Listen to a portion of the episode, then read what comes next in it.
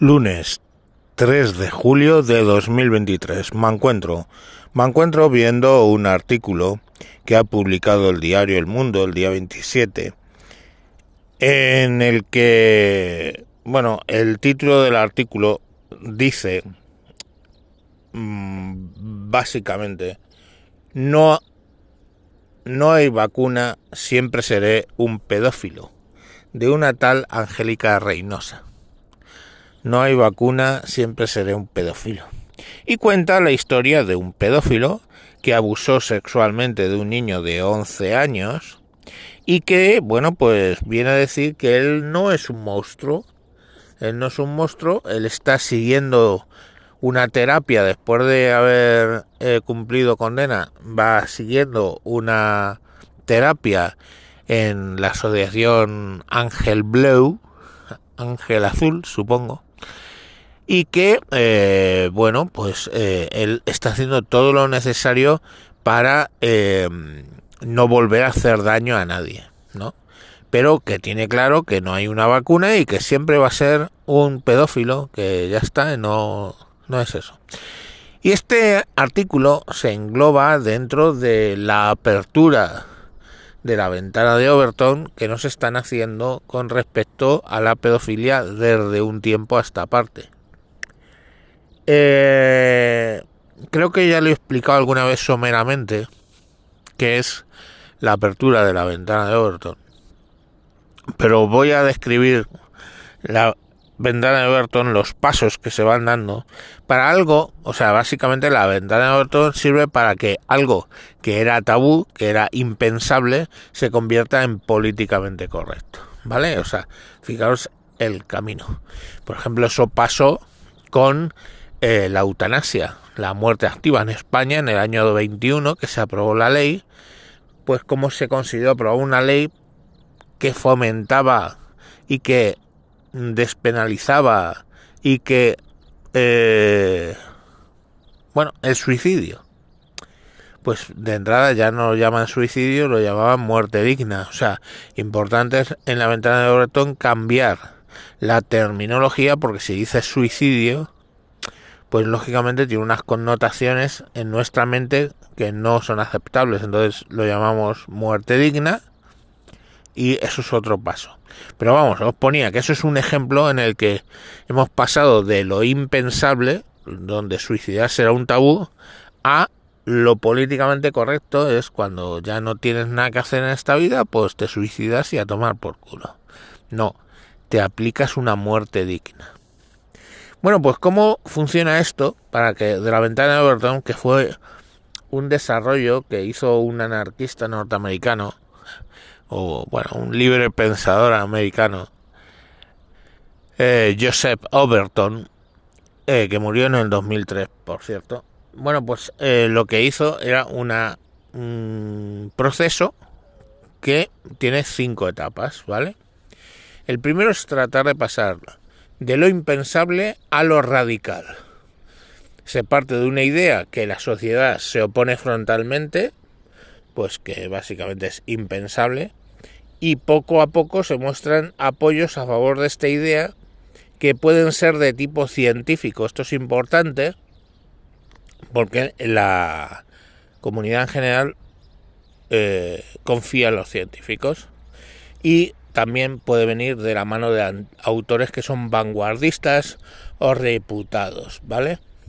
De esta manera, aunque suena muy novedosa y radical, al menos ya se puede hablar de ello, no resulta un tabú. Esta fase creo que con el tema de la pedofilia está más que superada.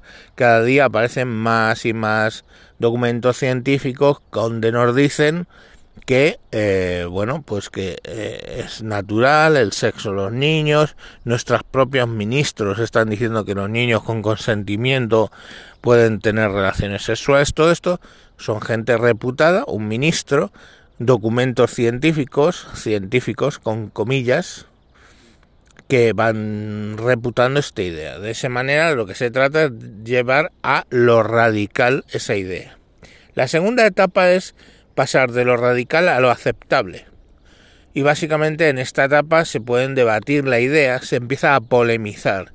Hay dos bandos, se empieza a discutir, los medios de comunicación juegan un papel importante porque lo van normalizando poco a poco lo que antes era rechazado a través de programas, debates, noticias de prensa, televisión, ¿vale? Una de las estrategias que se emplean en la ventana de Overton es cambiar el nombre de aquello que la sociedad inicialmente rechaza y sustituirlo por un eufemismo que no tenga las connotaciones negativas en la mente de los ciudadanos.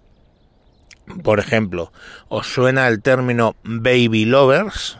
Por ejemplo, ¿eh? amantes de niños, ya no suena tan grave como pedofilia, ¿eh? igual que suicidio, pues eh, muerte digna ya no suena tan mal, ¿no? Digno es, es una cosa buena, ¿no? Y lover, amante, es, es una cosa buena. Entonces ahí ya hay ese pequeño paso más allá. Mi opinión es que nosotros con el tema de la pedofilia estaríamos en este en este punto, desde luego estamos en este punto. Ya, fijaros, es la ventana de Burton, ya hemos dado dos pasos, ¿vale? Bueno, ¿cuál es el tercer paso? El tercer paso es de lo aceptable a lo sensato. El objetivo de la tercera etapa es que la nueva idea sea considerada sensata y razonable. Comienza a apoyarse la idea abiertamente en los medios de comunicación y puede darse que quienes aún se oponen a esta idea sean señalados de alguna manera o tildados de retrógrados ignorantes. No creo, o sea, sí que hemos entrado ya en esa fase con el tema de la pedofilia, pero sería en la que estamos en la que estamos basados, ¿vale?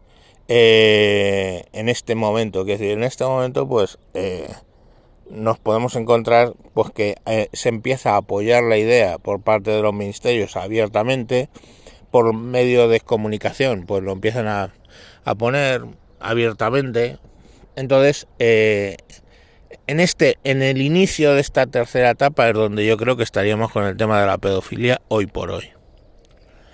Eh, una vez que ya lo has convertido en sensato, ah, por cierto, y se empieza a señalar a la gente como retrógrado por no tener una mente abierta ante, ante este tema. Eso ya está pasando. Fijaros que, por ejemplo, en lo del LGTBI, ya se empieza a hablar de que deberíamos añadir la P ahí, bueno, que no hay que ser de mente cerrada y que deberíamos añadir la P de pedófilo o de baby lover, como es ahora el nombre, ¿no? De ese modo lo vamos, vamos abriendo la ventana. Entonces, en mi opinión, estaremos en este tercer punto. Estamos a mitad del camino, señores. ¿Qué es lo que queda? Lo que queda en la etapa 4, que es pasar de lo sensato a lo popular.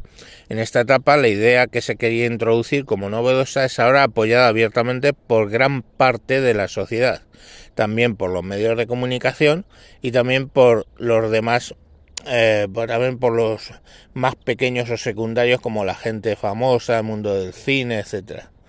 El nuevo fenómeno se vuelve multitudinario y se convierte en una idea popular que ya no se apoya ahora es la excepción. Quien, no le apoya ahora esa idea es la excepción. Eh, todavía no, gracias a Dios, no hemos entrado en esa fase, pero es la siguiente, ¿vale? Eh, esperemos que se afiance la fase 3 y esta fase 4 corresponde a eso. Y la fase quinta, lo último, es de lo popular a, lo político. Cuando pasamos... Disculpad, ¿eh? es que es una alarma y eso no se corta. Bueno, pues de lo popular a lo político. En esta última fase donde se culmina todo el proceso anterior. Una vez que el clima social es favorable, los políticos pueden legislar a favor de la idea introducida que pasó de ser impensable ¿eh? a ser algo popular y hasta deseado por gran parte de la sociedad. Se ha legislado sobre seguro y por tanto esto no supondrá una pérdida de votos. Básicamente tenéis que la ventana de Overton sirve para que los políticos sean capaces, o sea, saber de un tema en qué posición de la ventana de Overton está, sirve para que los políticos opinen sobre el tema, ¿vale? Entonces, eh, ahora mismo los políticos de izquierda, solamente parte de los políticos de izquierda, lo, lo ven la pedofilia como, oye, algo que está ahí, que se puede hablar, los niños pueden tener relaciones sexuales si son consentidas. Os hablaré, para terminar, aunque me extienda un poco, qué es el consentimiento de los niños, ¿no? Los niños pueden consentir a tener relaciones sexuales. Os voy a decir una cosa, yo cuando sacaba a mi hija al parque, pues siempre había amiguitos o niños allí que traían juguetes que a lo mejor le llamaban más la atención que los suyos. Era normal, los suyos ya los tiene muy trasteados, ve una cosa novedosa y si el niño no la está usando, pues la coge y se pone a jugar con eso. Llegaba el momento de que el niño se tenía que ir y la mamá o el papá venía a recoger todos sus juguetes, incluido el que estaba jugando mi hija. ¿Cómo hacía para quitárselo? Podría haber hecho directamente cogerlo, toma, pum, quitárselo y que llorara. O lo que yo hacía era cogía un juguete de los suyos y me ponía yo a jugar con él. ¡Wow! ¡Cómo mola este Buzz Lightyear o lo que fuera que tuviera! ¡Oh, cómo mola! Mira, vuela, no sé qué. La cría se fijaba en que yo estaba disfrutando con ese juguete y cuál era el paso lógico, querer ese juguete e ignorar el del otro niño. Con lo cual el padre, pues sin mayores problemas, se llevaba el juguete del otro niño y ella se quedaba jugando con el Buzz Lightyear. Pongamos por caso. ¿Veis qué fácil es manipular a un niño? y es un ejemplo que se me ha ocurrido mientras lo estaba hablando, ¿vale? Pero es así. Eh, los niños son manipulables, no tienen el cerebro hecho, el escepticismo, la toma de decisiones. No le dejarías a un niño votar, ¿no? Pero le dejas tener relaciones sexuales. Cuando la mayoría de los psicólogos te dicen que un niño hasta los 8 años no está sexualizado, no sabe lo que es. Ya os he contado el caso de mi de mi hija. La violaron y ella no sabe que la violaron.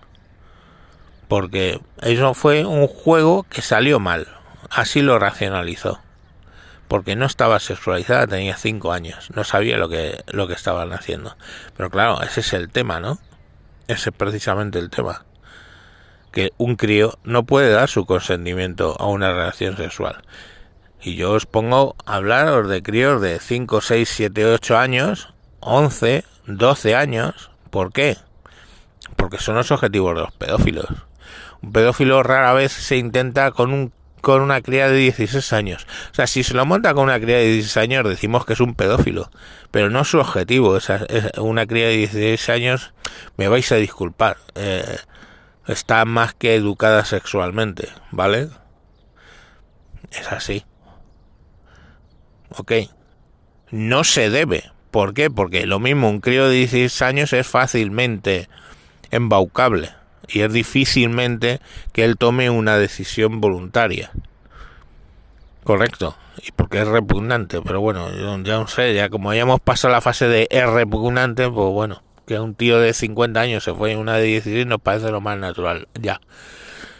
Pero a lo que me refiero es que estos críos, que los críos, pues lo siento, pero no tienen capacidad de decisión. Si a los críos se les deja votar a los 18 años, ¿eh? es porque ya se entiende que tienen una madurez. Antes no. Y bueno, pues esto es lo que os quería contar, estropeándoos un poco el lunes, pero mm, bueno, pues analizar los cinco pasos que he dicho y racionalizar si estamos realmente en el tercero, que yo creo que es lo razonable, que estamos en el tercer paso de, de normalizar la pedofilia. Y bueno, pues, o, o, si pensáis que no, que no hemos llegado al tercer paso, que estamos atrás, o alguno que diga que, oye, razona que estamos en el cuarto o quinto. Pensadlo con lo que os he contado en este audio. Y nada, Ah, y recordaos que el sábado pasado eh, hay un podcast que se llama Vacaciones México frente a España. Escucharlo si no habéis escuchado, porque como es de sábado, pues probablemente no haya tenido la amplitud que debería, porque es un crossover un poco largo, son 40 minutos, pero no se dicen tacos ni nada, o sea, incluso podéis escucharlo en el coche con los niños, en el que es una colaboración con Adriano de La Piñata, un podcast que os recomiendo sí o sí, que lo podéis buscar. Y eh, bueno, pues em, ahí hablamos de diferencias culturales entre México, que no deja de ser el, país con más hispanos, y España, que no deja de ser el país con más no binarios o yo qué sé. Venga, escucharlo que está muy bien ese, ese podcast. Venga, adiós.